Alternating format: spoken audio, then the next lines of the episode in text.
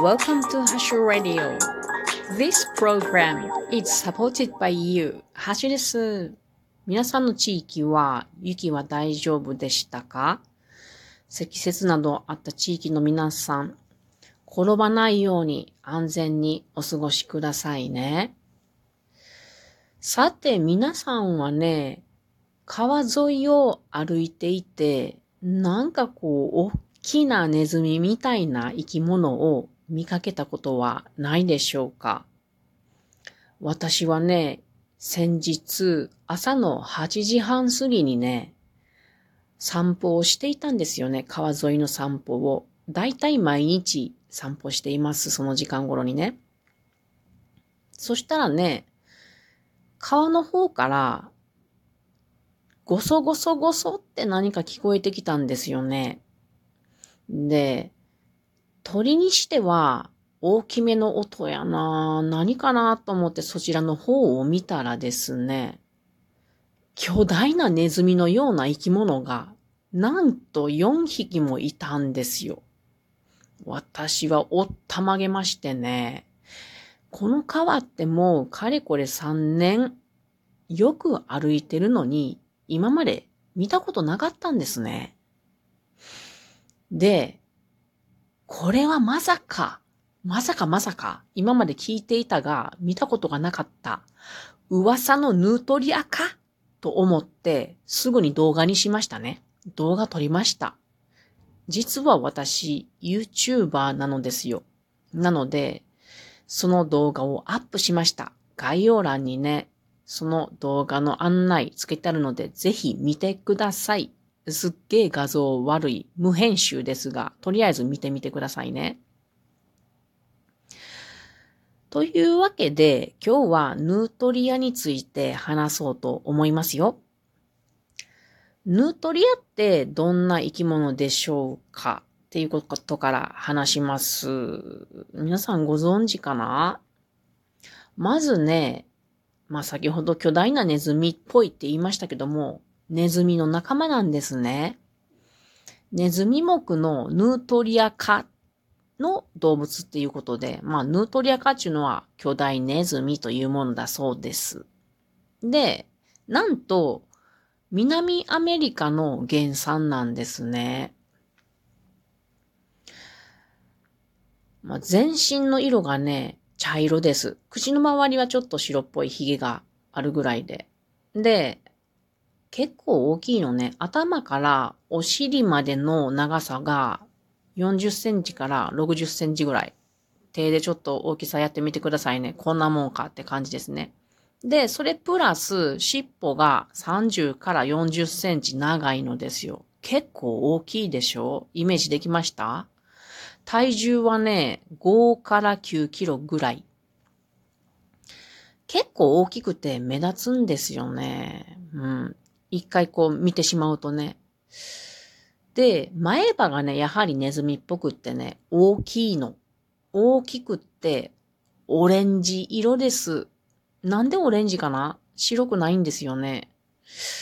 それからね、爪はね、鋭い爪をしておって、そして後ろ足にはですね、水かき、水かきがついてるんですね。これからわかることは、泳ぎが得意。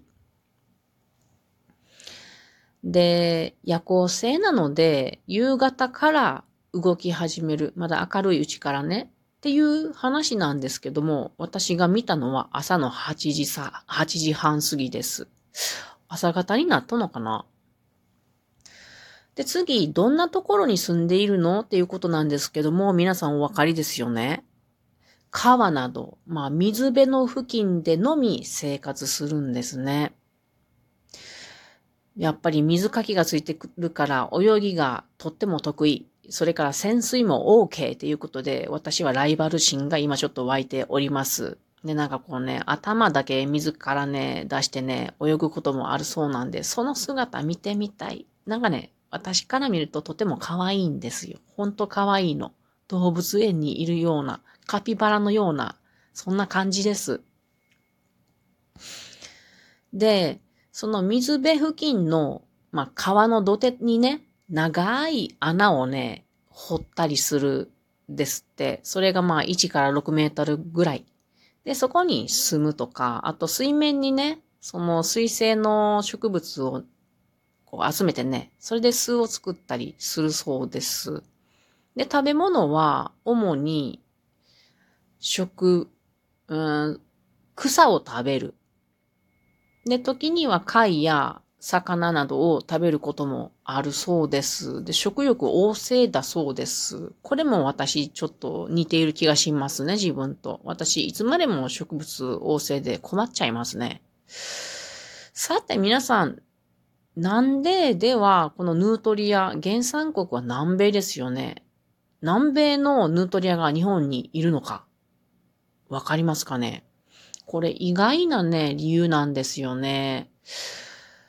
第二次世界大戦中のことです。主に毛皮目的で日本に持ち込まれたんですよね。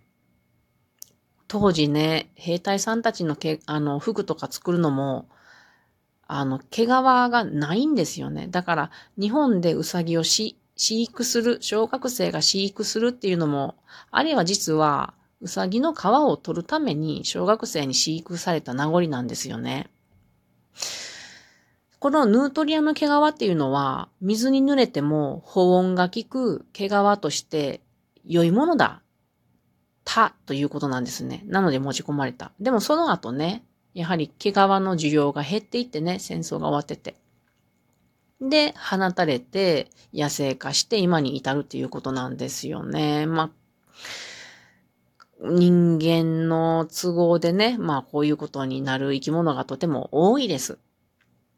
で、これは日本だけではなくって、世界各地でヌートリアが野生化していて、なかなか問題になっているということなんですね。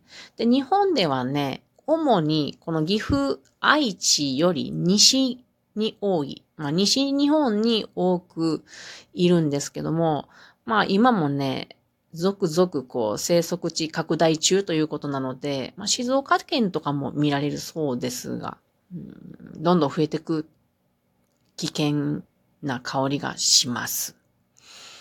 で、このヌートリアは特定外来生物というものに指定されている生き物です。皆さん聞いたことありますかね？外来生物法というのがありましてね。このヌートリアのように自然環境に大きな被害を与える外来生物の中から指定されるものなんですね。なんでヌートリアがそんなに特定外来生物に指定されているかというと、まず一つ目、先ほど言ったようにね、植物、食欲が旺盛なことですね。水辺の環境をね、激変させてしまう可能性があるっていうことですね。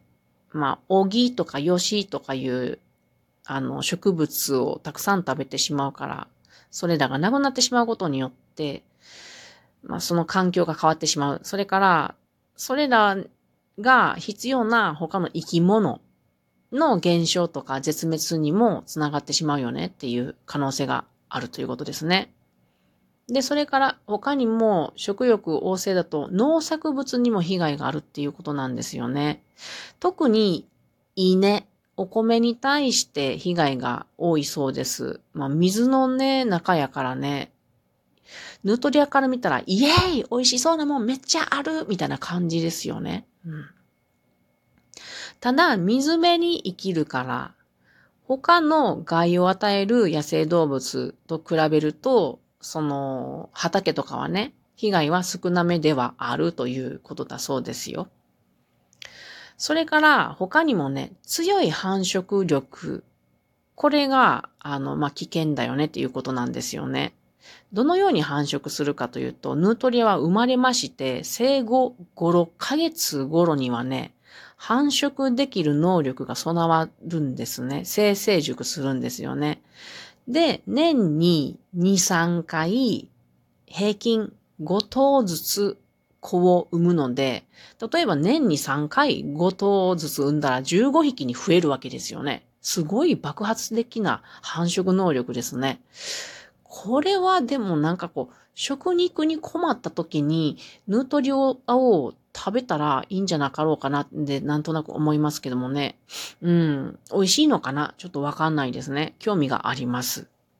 まあ、こんなことでね、特定外来生物に指定されております。特定外来生物というものは、その法で指定されているので、禁止されていることがいくつかあります。飼育とか栽培とか保管、運搬、販売、輸入など。これなら全部原則として禁止されているので、皆さんむやみに特定外来生物に手を出さないでくださいね。捕まってしまう可能性が高いのでね。なので、まあ見つけたらね、市町村の役所に連絡してくださいね。私もね、これ見つけて本当に可愛いんやけども、近々連絡せねばならんなって思っているところです。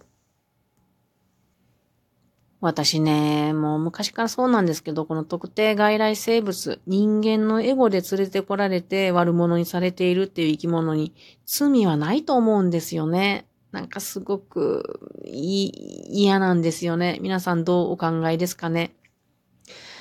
というわけで今日はヌートリアについて話してみました。皆さんもね、川沿い、ちょっとね、様子を見て歩いてもらうと、もしかしたら見つけることあるかもしれませんね。